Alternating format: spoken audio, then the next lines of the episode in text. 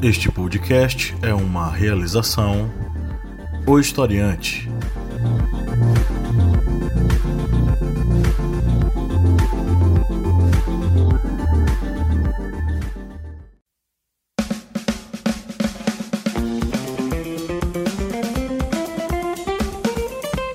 Arretadas. Vozes femininas sobre assuntos sociais.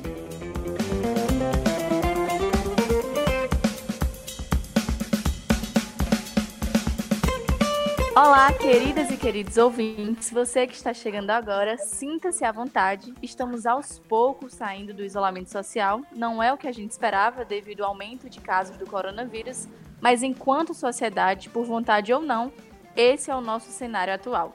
Então, já que precisamos falar de um mundo pós-isolamento, porque pós-pandemia parece ser distante, hoje nós vamos conversar sobre os possíveis rumos que a sociedade de consumo terá e como nós podemos usar isso ao nosso favor. Então, será que o consumo consciente é o novo normal? Eu sou Jaiane e nós do podcast Arretadas fazemos parte da família Historiante de podcast. Então acessem o apoia-se barra historiante e ajude nosso projeto a crescer e torne-se um apoiador ativo.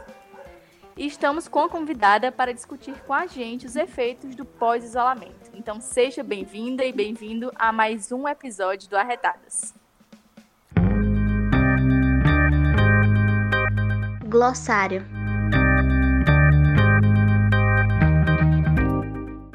E no glossário de hoje, a palavra é morgado muito usado em Pernambuco e pode ser um adjetivo que quer dizer desanimado, fraco, enfim. Eu estou nessa pandemia super morgada. E vocês, como estão? Também.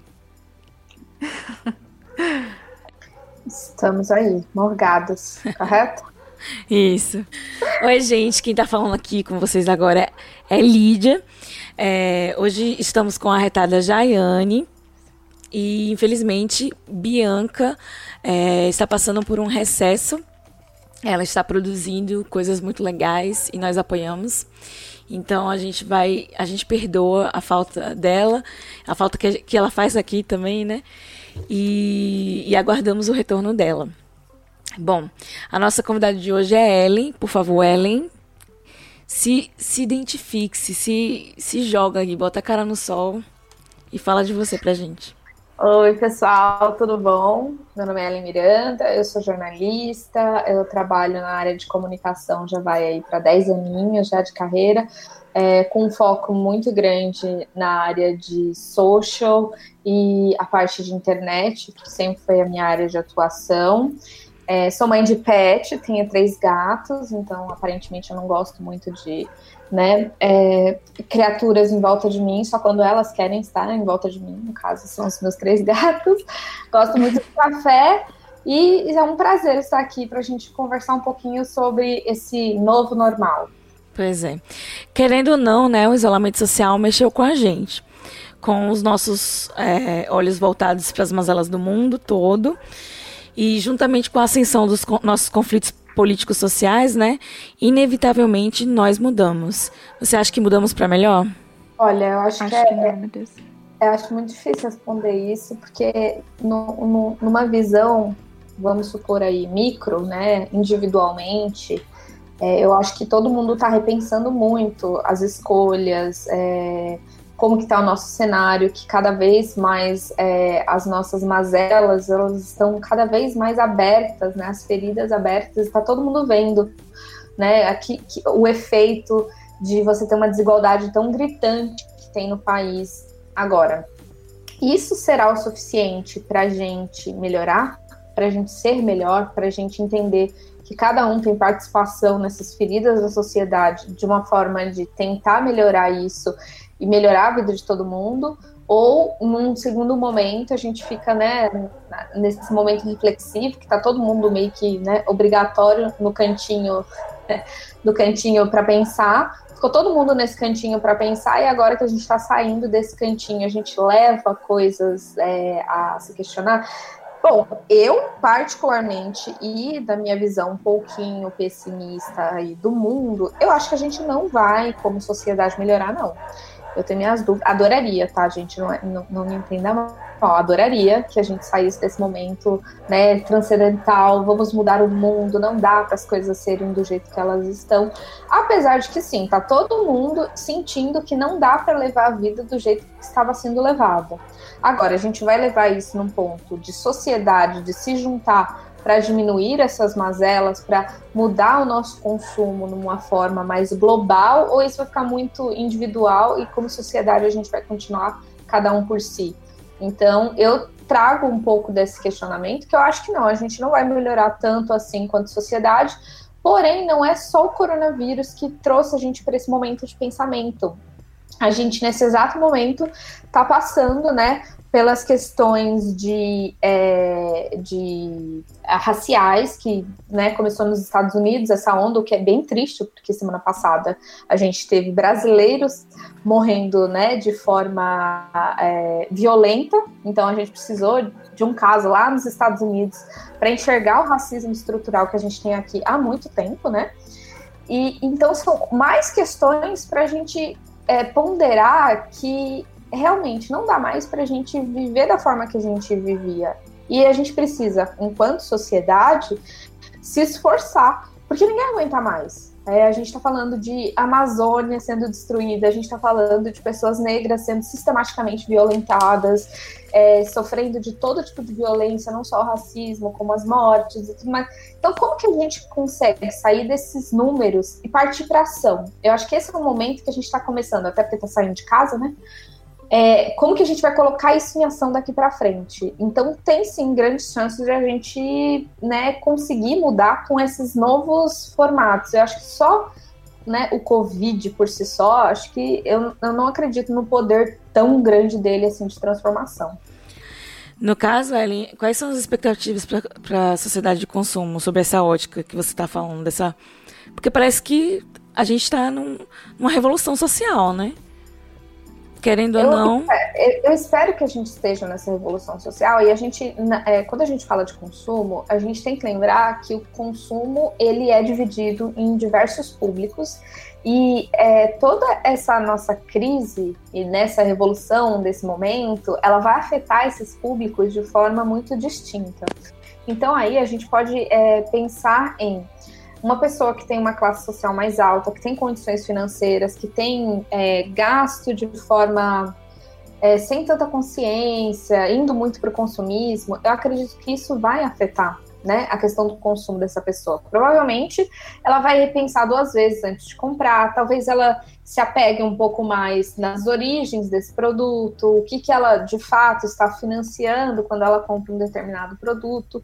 Então, acho que isso vai acontecer com algumas classes sociais, com alguns grupos de pessoas que têm esse interesse no consumo de uma forma mais consciente, é, pensando de, olha, realmente o jeito que eu estava comprando não dava mais, eu preciso conhecer mais os produtos que eu estou consumindo, porque de uma certa forma eu estou apoiando, né, quem produz esse, esses produtos e comprar de uma forma mais consciente.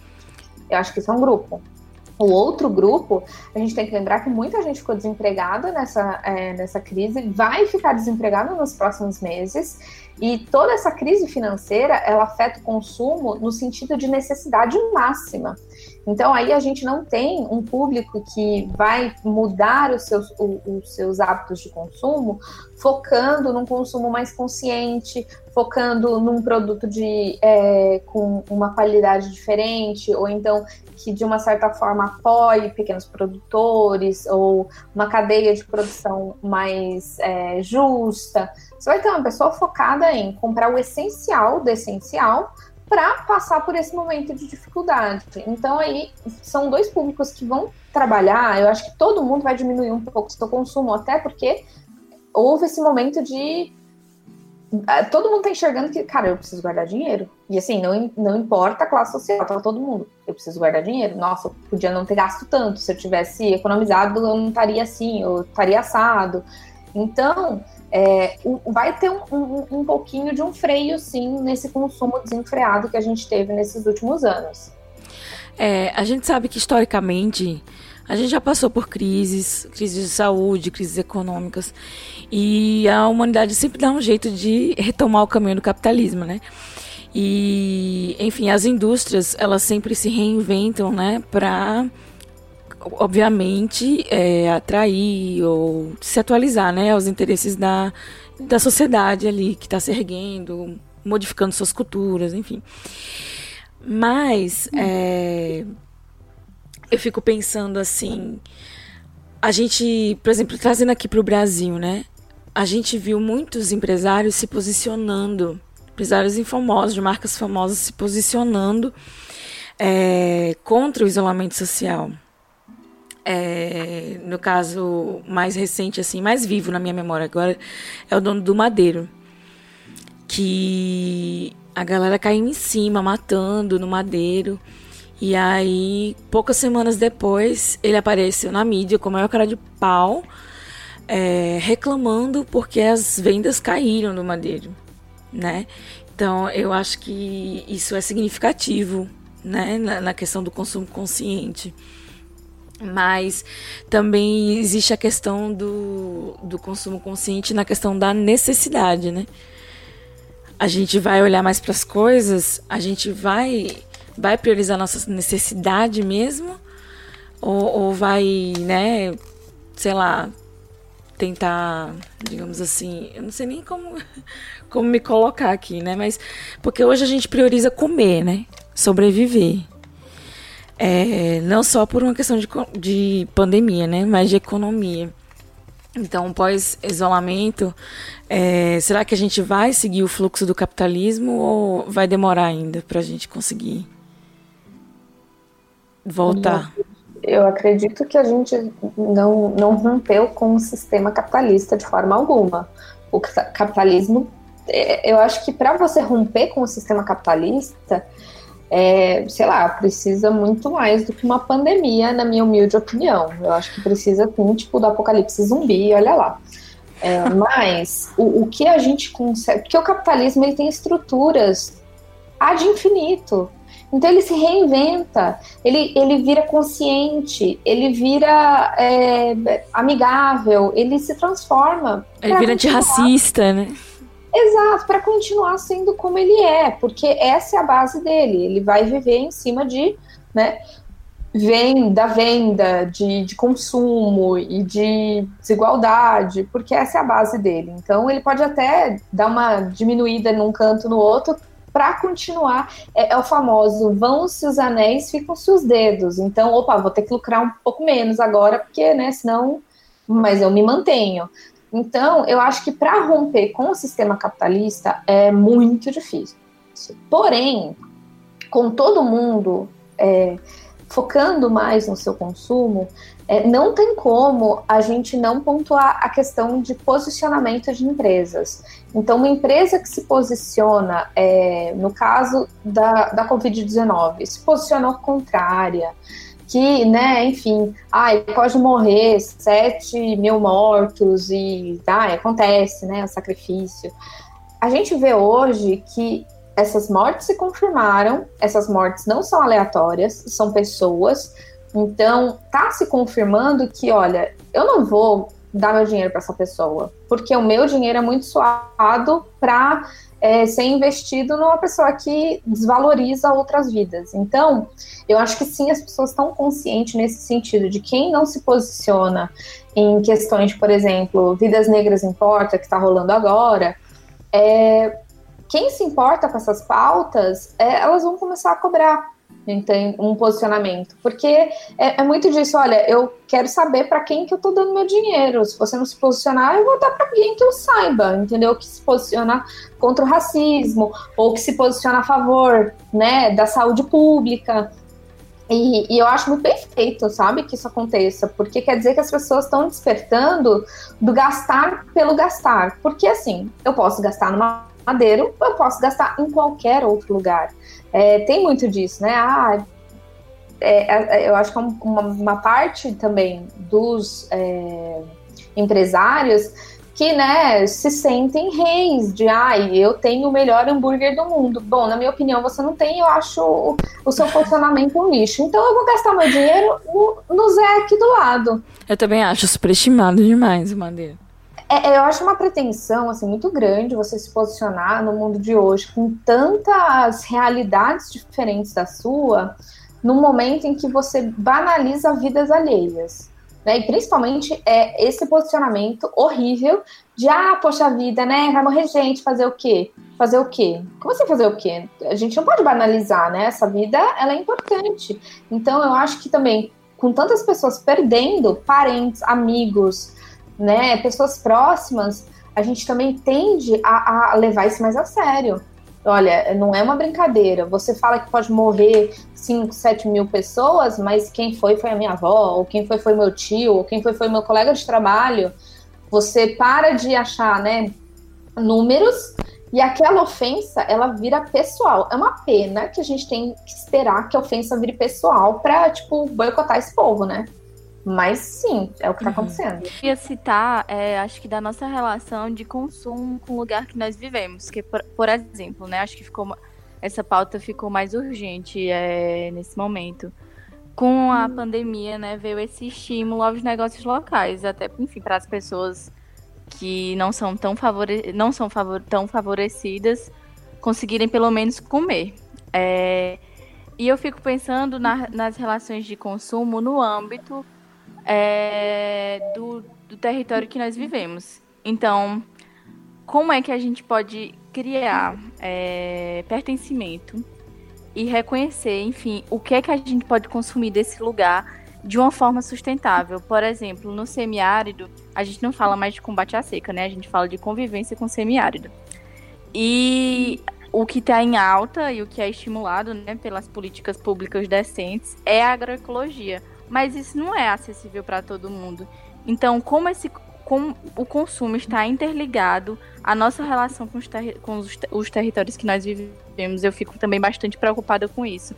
Porque, como você citou agora, né, de realidades diferentes. Então, isso tem que ser muito pensado, principalmente por governo, por prefe... É, enfim, gestões locais, por tudo isso, para as coisas realmente darem certo depois, enfim, que isso pelo menos diminuir, digamos assim. A, gente não pode, de uma certa forma, querer que o, o consumidor final seja responsável por toda uma cadeia insana da qual ele não consegue, de uma certa forma, participar.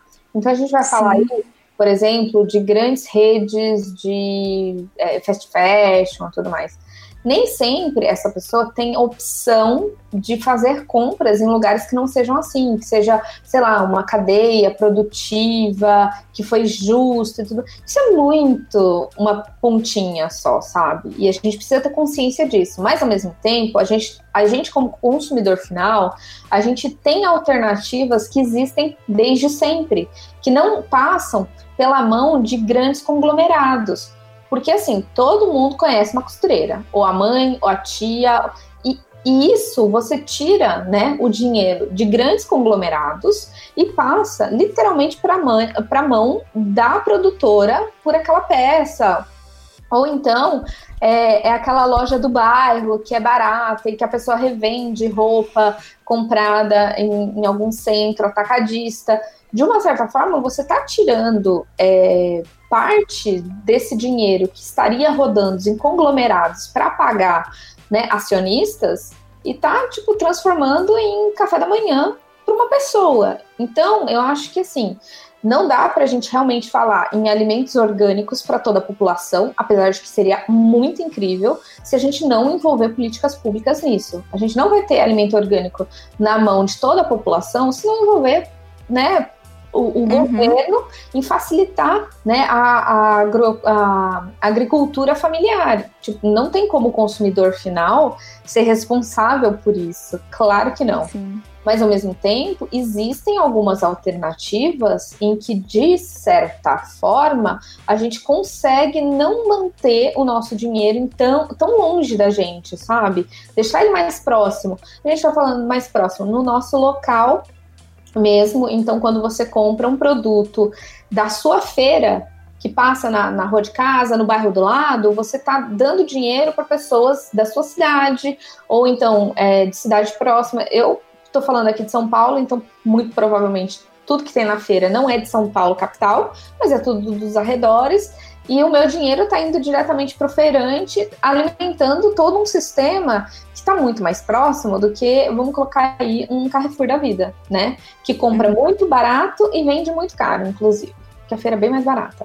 Então, é, você tem que criar mecanismo de consciência de que, ok, eu preciso comprar uma blusa, porque você realmente precisa, não é? Você já avaliou isso antes, né? Aquela avaliação do consumo consciente, ela parte do princípio de que não é que a gente vai parar de consumir, porque se você não tem uma blusa de frio e de repente está fazendo, sei lá, 10 graus, você precisa de uma blusa de frio. Não é muito opcional você não comprar.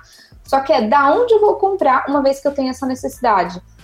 E eu acho que todo esse processo, ele está sendo mais trabalhado agora nesse, nesse pós. É...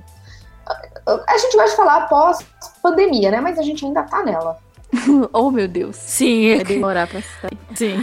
É, eu não sei se vocês acompanharam, é, não sei se vocês viram, enfim. É, no meu Instagram, por exemplo, eu vejo muitas pessoas comprando coisas que, no meu ponto de vista, são desnecessárias.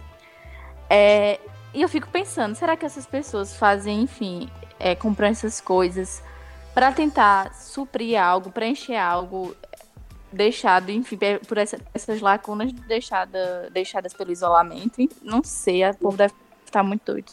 É, então, eu também acho estranho quando eu vejo as pessoas comprando maquiagem. É o meu recebido, o meu compradinho, o meu achadinho maquiagem.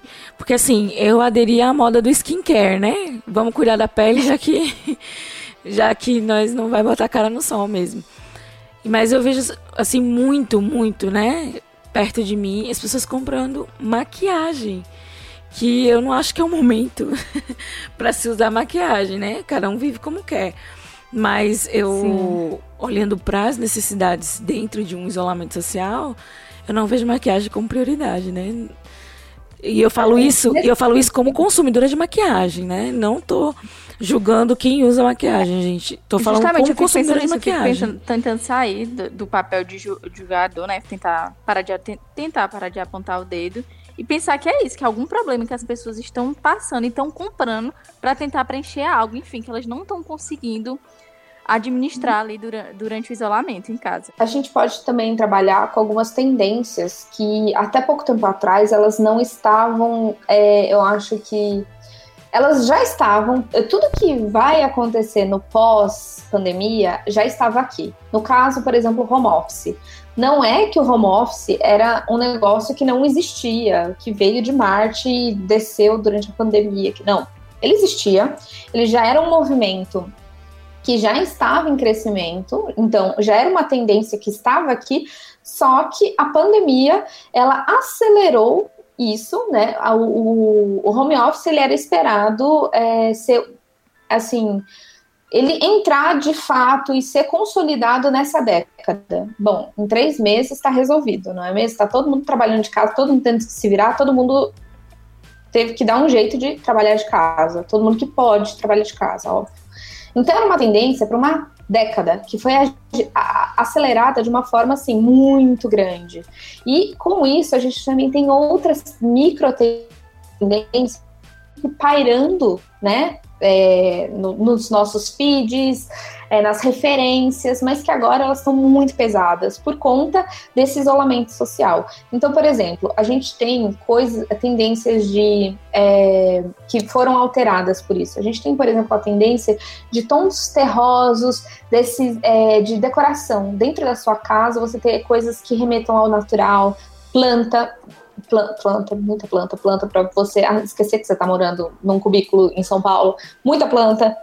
Então essas tendências, elas de uma certa forma, elas já estavam aqui, mas com a pandemia, com esse isolamento de pessoas, com o fato de que você está dentro de uma casa que muitas vezes você não dava a devida, por exemplo, a, a, devida atenção numa parede que te incomodava, mas você ficava dentro de casa só para dormir, então não era um incômodo tão grande. Uma vez que você não tem para onde sair, aquela parede ela passa a virar um incômodo tão grande que você, nossa, realmente eu preciso dar um jeito nisso. E aí a gente tem, né, os pintores da quarentena, né, as mães de planta da quarentena, que eu acho o máximo, que é um, um, um pouco o que eu acho que era o desconforto que existia mas que na correria do dia a dia ele não é tão gritante, né? Eu preciso resolver coisas do meu trabalho, eu preciso pegar o ônibus, eu preciso correr atrás de não sei o que, senão eu vou perder o cinema. No meio dessa correria, como é que você lembra que essa parede que te incomoda, é, ela te incomoda tanto? Ela nem te incomoda tanto porque você olha para ela duas vezes no dia. Agora, quando você tá dentro de casa, você não tem pra onde sair, aquela parede assim você enxerga ela toda hora. Então, também tem um pouco disso. No caso, eu acredito que maquiagem, é, esses consumos, um tanto, muito aspas, tá? Supérfluos, eu acho que ele vem de uma necessidade de talvez extravasar um lado mais criativo. Porque, é, pelo menos eu, assim, eu, eu trabalho na área criativa, e agora que eu não posso ver um eu não posso ir em uma exposição, eu não posso andar por lugar nenhum. Todo o meu consumo de criatividade, ela vem de uma forma muito passiva, que é através das telas. E onde que eu coloco isso para fora? Eu não consigo fazer um lookinho do dia, eu não consigo é, me estressar com os meus amigos, porque eu tenho uma call uma vez por semana. Então, acho que também é um pouco desse momento de extravasar e de compensar essa dor que é, é o luto, a gente também está em luto, né? É, a gente está em luto pela vida que a gente tinha. Ela morreu e a gente não. Tem muita gente que não conseguiu entender isso ainda, que é, é, é janeiro, fevereiro de 2020, aquele mundo inteirinho morreu e então faz um pouco parte desse luto. Eu acho que a gente fazer coisas que não fazem tanto sentido, sabe? Comprar maquiagem no meio de uma pandemia, tipo, a última coisa que você precisa é de maquiagem. Será? Às vezes eu acho que é esse supérfluo, é, a gente pode. Vários é, e-commerces de fast fashion explodiram de vender. Por quê? Porque de repente você está em casa e você descobre que você não tem roupa confortável para ficar em casa, você só tem pijama. E aí Isso é você é quer ficar trabalhando inteira de pijama. Tem uma necessidade que ela. Não é que ela não estava ali, às vezes estava e às vezes ela não era uma necessidade, porque, nossa, eu ficava em casa, o tempo de trocar de roupa e dormir, ou o tempo de botar uma roupa para o trabalho. Então, acho que todas essas micro tendências e, e, ao mesmo tempo, esse luto, ele tá virando um caldeirão que a gente ainda não sabe como, né, sair para esse mundo aqui do lado de fora. Ellen, é, vocês estão falando aí e eu tô lembrando que tá muito em alta falar do novo normal, né? E você está falando sobre é, digamos assim, comportamento, né? Em relação ao pós-pandemia, as relações de consumo. Mas é, tem gente que fala do novo normal sobre a forma de se vestir, como você falando aí, né? É, vai ser mais confortável. A gente discutiu isso, inclusive, no último episódio que foi ao ar de moda, é, que as empresas vão investir mais, né? Em roupas confortáveis, enfim, em tecidos antibacterianos, enfim tudo isso, né, vai girar uma nova, é, vai girar a indústria da moda para um novo conceito. Mas o novo normal, a gente pode, o que seria realmente, né, o novo normal? O que realmente importa para um novo normal? Em todas as, em tudo que você pode englobar nesse novo normal. É isso que eu queria perguntar. Olha, eu acho que o que a gente pode englobar é, primeiro, tá todo mundo muito ciente do quão importante é ter saúde, né? Então, nesse novo normal, eu acredito que as pessoas vão ser muito mais cuidadosas nos seus é, contatos sociais, é, na, na, questão de saúde, de higienização. É, um hábito que não tem, não tinha no Brasil, até muitíssimo pouco tempo atrás, era o de deixar o sapato na porta. Né? As pessoas entravam com o tênis da rua e assim, passeava no rolê todo, deitava na cama com a roupa que veio da rua. E isso é um hábito, por exemplo, que a gente vai mudar. É, e, e, se você parar para pensar, são muitos outros hábitos que estão para mudar. É, a, como é que você vai sair depois dessa pós-pandemia? Sem máscara. Sair, não, e sair correndo para um cinema. Como é que você vai sair correndo para o cinema?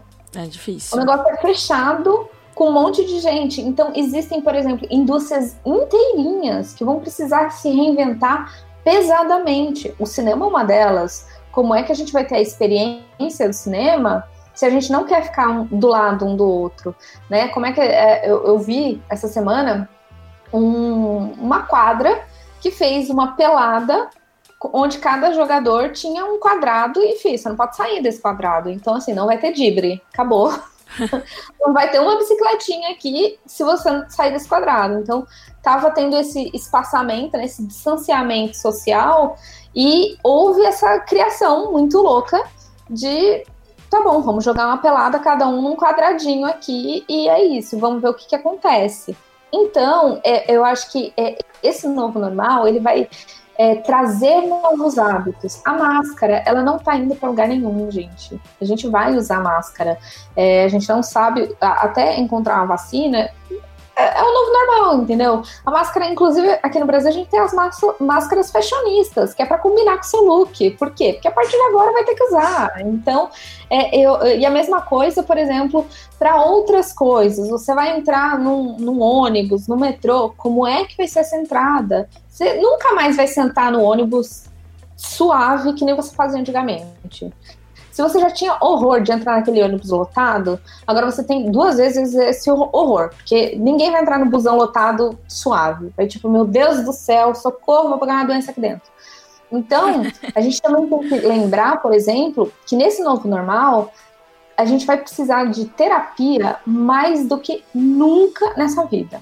O Brasil, ele é um dos países mais ansiosos do mundo e um dos países mais depressivos do mundo a gente está nesse momento passando por uma crise sanitária, uma crise política e honestamente uma crise moral, né? Porque tem gente aí que achando que está super, super tranquilo defender né, discursos neonazistas na rua. Então, a gente está passando por três crises que, assim, uma só já é o suficiente para você é, questionar muito a sua vida, para você ficar muito ansioso e para isso ser muito pesado. Agora, essas três crises juntas é um prato cheio, então a gente precisa muito cuidar da nossa saúde mental. E eu acho que isso vai continuar. De consumo, a gente também tem um aumento do consumo de decoração é, de casa. Então as pessoas vão pensar mais como que elas querem as casas delas, porque agora você vai ficar mais tempo em casa, não tem para onde correr. Né? As pessoas vão passar mais tempo em casa, não tem como. É, consumo pela internet. Quantas pessoas não devem ter consumido pela primeira vez na internet? Todo mundo conhece uma pessoa que, ah, não, eu até gosto, mas eu vou passar na loja para ver. Ah, mas eu vou dar uma olhadinha na loja para sentir porque tem isso do sentido, tocar, do ver. Só que na pandemia todo mundo teve que emigrar para a parte de e-commerce. Isso também vale para as lojas. Quantas lojas não tinham nada na internet? Não tinha um Instagram, não tinha um site, não tinha nada. E de repente, ou você entra nesse universo digital, ou você não tem caixa né? Então a gente é, tem tantas mudanças pela frente. Como que vão ser os restaurantes daqui para frente, né? Como que você vai lá se alimentar num lugar? Aquele restaurante que vivia abarrotado, como é que ele vai fazer? Ele também vai ter que criar um jeito diferente de ter a sua atividade principal. E agora a gente tem duas, duas áreas que foram bizarramente afetadas e que vão ter efeitos muito grandes na gente. A gente tem a área de turismo que foi extremamente afetada, e a gente tem a área de eventos, duas áreas que elas de uma certa forma servem como escapes da nossa vida cotidiana. Então, uma viagem que você faz, que dá aquele relaxamento, né, que você descansa um pouco, um evento, um show, uma balada, um, um, um rolê que você dá, também foi eliminado. Então a gente precisa dessas duas, é, desses dois setores que davam um alívio, né, nessa nossa vida cotidiana, a gente vai precisar mudar eles, porque a gente também não pode viver sem eles, né? A gente precisa dessas, desses é, escapes da vida real, né? De, do todo dia. E como que vai ser daqui para frente? Eu acho que, por exemplo, já tem tendências de é, viagens elas serem mais curtas. Então, eu acho que nesse momento é, os locais próximos eles vão ser muito beneficiados, não nesse momento exato, mas a curto prazo as pessoas não vão poder é, fazer grande, não vão poder, não vão querer fazer grandes deslocamentos. Então, é, vai ser a oportunidade perfeita para você conhecer aquela cidade que fica aqui perto, mas que você nunca vai. Que ah, mas é aqui perto, qualquer dia eu posso ir lá conhecer. Pois então, é, agora é a vez de você ir lá, porque você não vai querer pegar um, um, um avião, né, fazer grandes distâncias, pegar não sei quantos, passar por não sei quantos países para chegar ao seu destino. É, tem uma rede maior aí de contato, então eu acho que tem grandes mudanças à vista. A gente tem que falar também, né, do que, do como isso muda a vida das mulheres, porque o isolamento social ele levou um, um grande aumento, né, do da violência doméstica, é, levou um grande aumento do, do machismo do cotidiano, né? A gente começou a enfrentar mais dentro de casa é, as desigualdades, né? É, especialmente para quem mulheres é, periféricas que tiveram que deixar seus lares para continuar trabalhando, né? Então, é, o isolamento social, você acredita que muda a luta das mulheres? Em suas realidades, obviamente. Né? É, eu acho que, na verdade, ela expõe o quanto a gente está é, fragilizada quanto mulheres, né? É o, o número de pessoas que tiveram seus empregos reduzidos ele é muito maior para as mulheres. Então, as mulheres foram as mais demitidas, os negócios das mulheres empreendedoras foram os que mais perderam e fecharam, e a gente ainda tem a violência doméstica dentro de casa e também, sei lá, a segunda, dupla, terceira, quarta, quinta jornada dentro de casa, já que muitos dos homens é, não enxergam as tarefas domésticas como um trabalho. E aí né, deixam tudo a cargo da mulher que está dentro daquela casa. Então, ela que tem que lavar a casa, ela que tem que fazer a comida, ela que tem que cuidar dos filhos, sendo que o trabalho que você tem dentro de casa é um trabalho muito cansativo. É cansativo demais, gente, você é, cuidar de uma casa inteira. Então, é, a gente está, como sociedade, mais fragilizada ainda mais, porque os direitos das mulheres, eles são sempre muito frágeis, porque a gente conquistou ele não faz muito tempo, então eles sempre serão questionados, né? Ah, mas aumentou o, número de, de mulheres que estão né, denunciando. Ah, mas tá, não tem para onde correr. Então, assim, o que a gente precisa, enquanto mulheres, é fortalecer outras mulheres. E isso não tem como não passar pelo consumo. Você precisa, enquanto mulher, pagar mulheres. Então, é, é uma revolução que você pode fazer na sua vida. Você vai contratar alguém para qualquer coisa que você precisar. Contrate mulheres. Você precisa mulheres, foquem em mulheres, porque a gente vai ter que levantar a gente. É, é, não dá para a gente esquecer que as mulheres não têm lugar na mesa. Então, a mesa é, né, na nossa sociedade machista e patriarcal, a mesa é dos homens. Uma que entra nessa mesa tem obrigação de abrir espaço para outra, para a gente tentar entrar nessa mesa de discussão. E a gente está falando de política, a gente está falando de um espaço num, numa empresa, a gente está falando de mulheres se unirem para melhorar a vida das mulheres. Então, é, quando a gente fala de consumo consciente, veja de quem você está consumindo. E às vezes, olha, eu preciso consumir, eu preciso comprar alguma coisa que é da grande indústria, isso não tem problema nenhum. Mas você vai comprar da Magazine Luiza, que tem sim um aporte diferente frente às mulheres, que tem levantado bandeiras, que não demitiu ninguém durante a pandemia, que criou um botão de uma certa forma para tentar ajudar as mulheres nesse momento, que tem ONGs de ajuda às mulheres, ou você vai comprar é, isso, sei lá, de um de uma comprar o que você tiver que comprar de uma van que tem posicionamentos contrários. Então a gente precisa lembrar disso, sabe? Em tudo, em tudo. Nós mulheres temos que ajudar outras mulheres. Então, é, contratem mulheres. É, ah, eu, poxa, eu tô com vontade de comer japonês. Descobre um restaurante que tem mulher à frente. Ah, eu tô com vontade de. Eu precisava de uma blusa. Descubra uma mulher que faz isso. Ah, nossa, eu queria uma calça, eu achei uma linda, sei lá, na Riachuelo.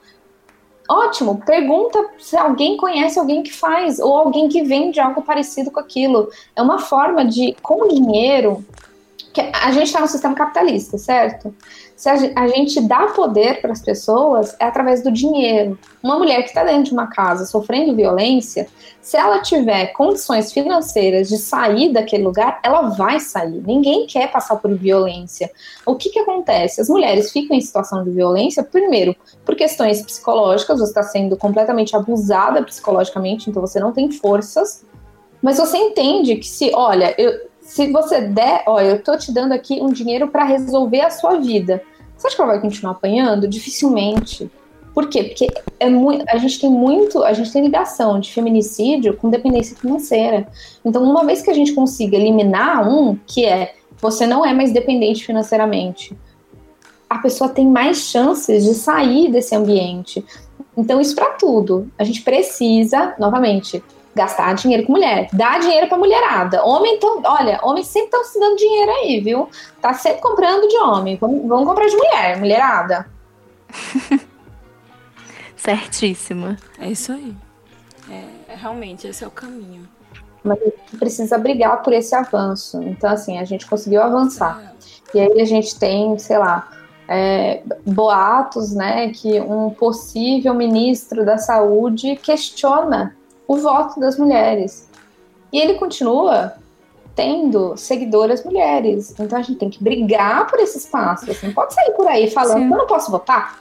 Então a gente precisa também brigar por esse espaço. Ele é nosso hoje, mas ele vem diminuindo. Então a gente tem que brigar para manter ele do tamanho que ele está e aumentar, porque a gente ainda está muito longe, né, de estar nos lugares de poder. E a gente pode ver isso porque, por exemplo, das 50 maiores empresas americanas é, que tem, só 30, por, 30 delas têm mulheres SEOs, é, CEOs, desculpa.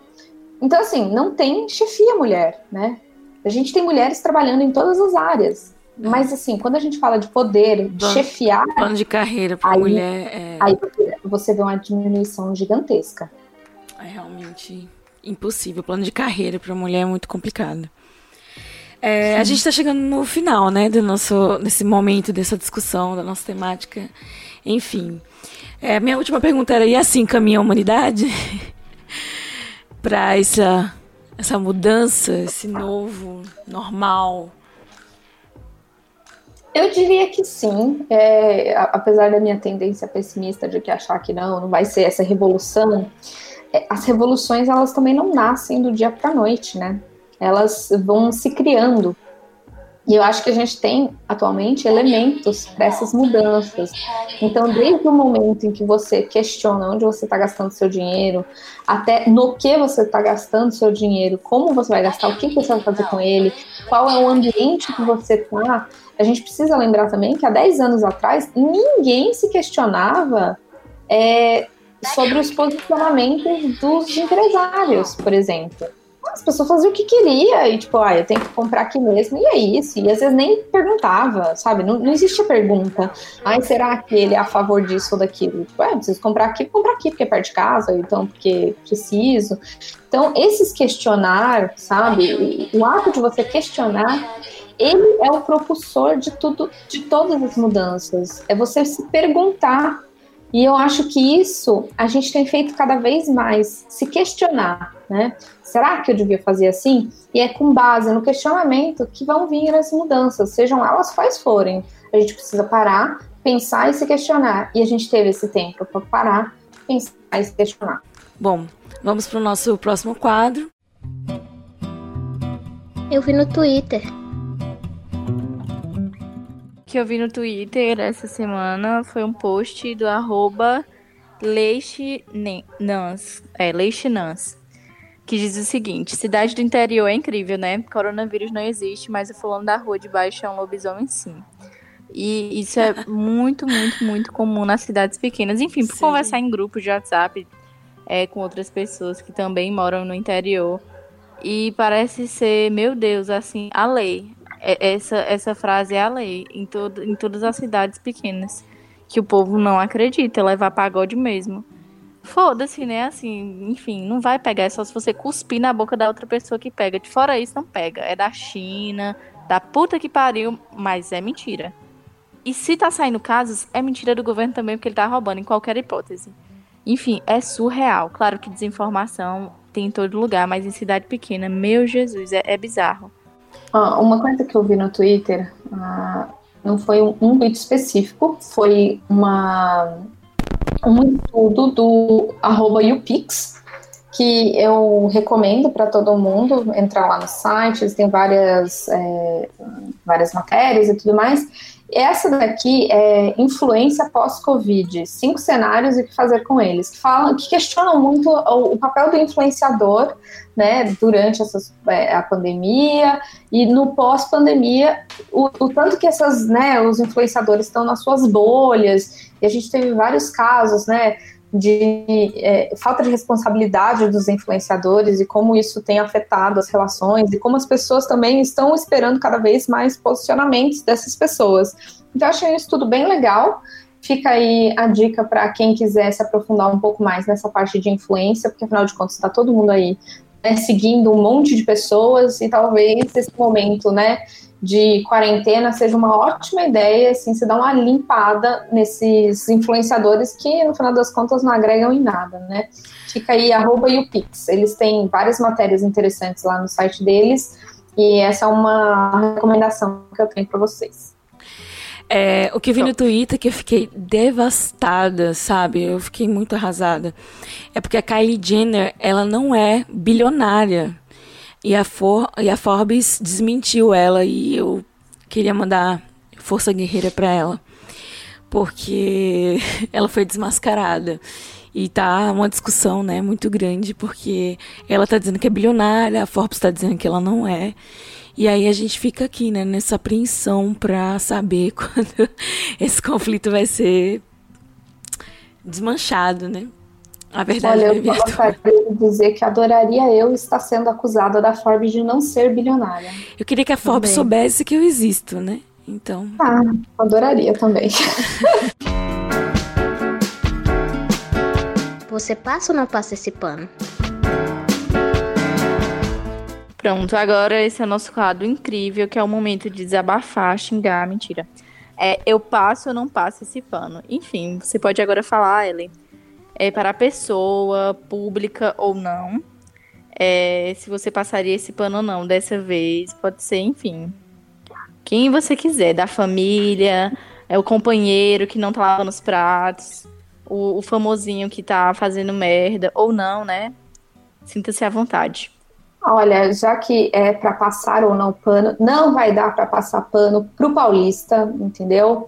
Esse povo que mora na cidade de São Paulo não está podendo, gente, sem condições. O povo não levou a sério a quarentena, ficou todo mundo saracoteando por aí. Foi gente com bandeira neonazista para Paulista, foi gente lotar o Guarujá, foi gente passear para tudo quanto é lado, entendeu? Olha, tá todo mundo na mão do Darwin aí, na, porque olha, sem condições. Paulista, você é foda, hein? Tá louco. Quem mora aqui sofre.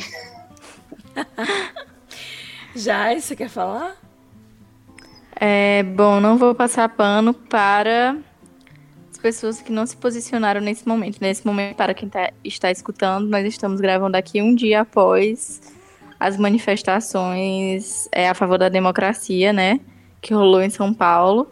E também é, manifestações antirracistas, lutas antirracistas é, enfim, com o fim da, do assassinato em massa do, da população negra. E para mim, quem não se posicionou nesse momento não tem, assim, sabe, é, fé nenhuma mais na vida. É, tá morto por dentro, pode, pode, pode jogar terra que já pode enterrar. Enfim, se essas pessoas antes não se posicionavam porque diziam, ah, não gosto de política, etc e tal, não vou ficar na minha para não criar conflitos. Então. E nesse momento não disse nada, gente, não tem para onde correr. Eu já disse por favor, pa se eu não sei quem você é assim, no Instagram, me exclua do Instagram, porque eu não tenho a menor vontade de conversar, de olhar, assim, de ter contato com uma pessoa de, desse tipo. Para mim não existe. É uma coisa que eu não quero jamais pra minha vida. Espero que as pessoas criem um, um, pingo de vergonha na cara. Ou pelo menos assumam logo que é uma bosta mesmo, que é um racista, um nazista, que tem que dar nome aos bois, né? O povo tem que parar com esse nome de querer fazer cortina com as coisas, querer florear. Muito bom. É, vou aproveitar o gancho de Ayane e vou aqui declarar é, que eu não passo pano de forma alguma para quem se posicionou sobre as manifestações né, antirracistas, é, dizendo que é, foi um exagero a, a manifestação, dizendo que ah, tem tendo, mas não se responde com violência. É, a partir do momento que eles depredam prédios, Botafogo em locais, eles, eu acredito que eles não estão respondendo uma violência à altura, porque a gente constrói tudo de novo, a gente compra tudo de novo, mas uma vida ela nunca vai voltar atrás, ela nunca vai existir novamente. Então, eu não passo pano para você que se posicionou, que é a favor de manifestações, mas que acha que está muito violenta. Você é um semi-racista. Você é um racista. Enfim. Sim, é super. isso. Ai, gente, é aquele negócio, ah, vamos conversar com o nazista. Com o nazista não se conversa. Não se conversa, gente. Não, gente. Porrada. Inclusive, não tem. a Ellen postou uma. Porque entrou na moda, né? As instituições brasileiras elas resolveram ficar caladas. E, no entanto, elas resolveram ah, escrever cartas notas de repúdio. E eu Nota lembro que a Ellen postou nessa fase, né, de, das notas de repúdio das instituições, a Ellen postou que a nota de repúdio dela era um coquetel molotov. eu achei incrível. Indicação. Chegamos ao fim do nosso programa e a gente faz sempre no final as indicações cuts, né? E aí, Jaiane, você que é uma mulher retada aí do cinema brasileiro, nordestino, o que é que você indica para nós? Mulher, agora é tudo para pagar quatro reais. Eu não tenho esse dinheiro. Cada filme agora é quatro reais, porque, sério, eu, eu, meu dinheiro foi todo, assim, a única coisa que eu gastei foi com assinatura, né, de plataformas de filmes e séries. Mas é escasso, minha gente, filme brasileiro. Eu não sei onde que a pessoa tem que encontrar. É só uns que eu acho, tipo, horríveis, assim, que pronto, não, não é o meu gosto. Enfim, né? Na Google Play, Mas... você tá falando? Oi? Acho que é Google Play, não é? Que tem? Não, é, não, não gostei muito, não. Do, dos filmes brasileiros que tem, não, na Google Play. Entendi. É, não gostei muito, não. Tem alguns ótimos, maravilhosos, muito bons mesmo, mas a maioria não gostei. Enfim, mas minha indicação de hoje é a série Modern Family que eu acho Nossa. incrível, incrível, incrível, maravilhosa. É, eu tinha assistido já um tempo atrás, só que a Netflix tinha tirado, né? Aí voltou agora, colocou de novo é, no mês de maio. E eu voltei a assistir. Gente, é simplesmente perfeita. Para quem não conhece, é, enfim, é, mostra os, o cotidiano de uma família. E é muito, muito engraçado. Ah, foi muito engraçado. É muito bom. É muito mesmo. bom, Modern Family. E são episódios curtinhos, de 20 a 25 minutos. Então você mata rapidinho. Verdade, dá pra maratonar suave sem perceber. Sim, é, é pra desestressar, sabe? Você tá super estressado é, com, com as, as, coisas, enfim, que você tem que aguentar uhum. nessa quarentena. Vá assistir Modern Family no fim do dia, que, tipo, perfeito. Você vai dormir feliz, igual um bebê. É realmente muito boa. Alice, tem alguma indicação aí agora? Ellen? Ih, será que a Ellen caiu? Oi, tô aqui.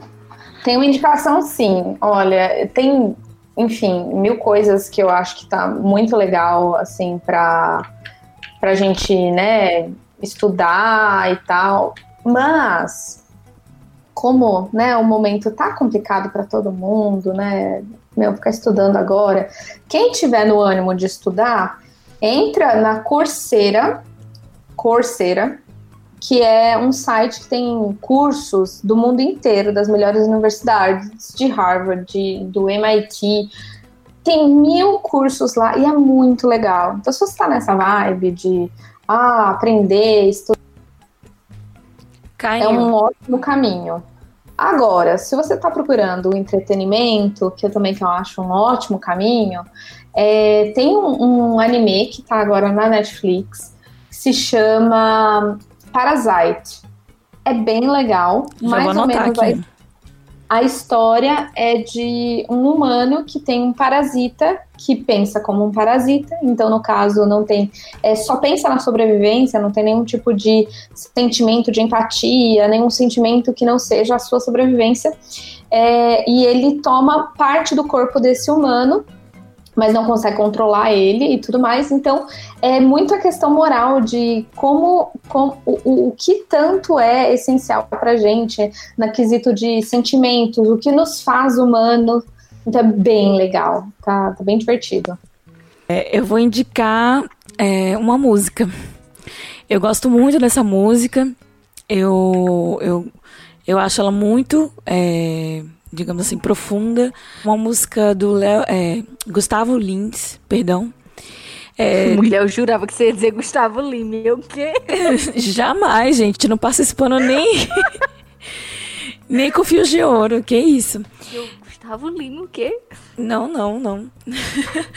Gustavo Lins. É, ele é um cantor negro. Eu gosto das músicas dele. E ele tem uma música que fala. O nome da música é Tudo Bem. E eu acho a letra incrível. A gente que falou já de assunto de saúde mental e mais uma vez nesse programa também falamos sobre a prioridade, a priorização, né, da saúde mental nesse momento. É, eu acho que é uma música muito, muito profunda, reflexiva e interessante. É, ouçam. É, tudo bem do, Leo, do Gustavo. Ai, gente, Gustavo Lins. Lá vai eu de novo. E essa é a minha indicação de hoje. É só uma música. Pra você Arrasou curtir um momento tudo. de reflexão, good vibes e tal, de boa. É muito bem Chorando cantada. no banheiro. Debaixo do chuveiro, viu, gente? Pra aproveitar para lavar as lágrimas. E chegamos ao final de mais um episódio. Obrigada, Ellen, por participar, né? Desse episódio. Obrigada a vocês, gente. Sempre um prazer aqui a gente Obrigada. discutir temas relevantes. Obrigada, Ellen. Aprendi horrores. Tive é. aqui um, uma aula, uma é. mini aula hoje. E obrigada, Jaele, também, né? Que está sempre presente aqui. Um abraço para a Bianca que logo volta aqui para compor a mesa mais uma vez. Acessem o apoio da gente, o apoia.se barra historiante e veja lá a melhor forma de poder ajudar o nosso projeto a crescer. E a gente também está no Instagram, quem quiser seguir a gente, é, a gente também aceita dicas, pautas e sugestões é, de conteúdo para o nosso podcast, para a nossa página. Fica à vontade e vem com a gente. É isso. Vamos dar um tchau, Tudo. gente? Tchau, gente. Tchau, até o próximo. Tchau, até o próximo programa.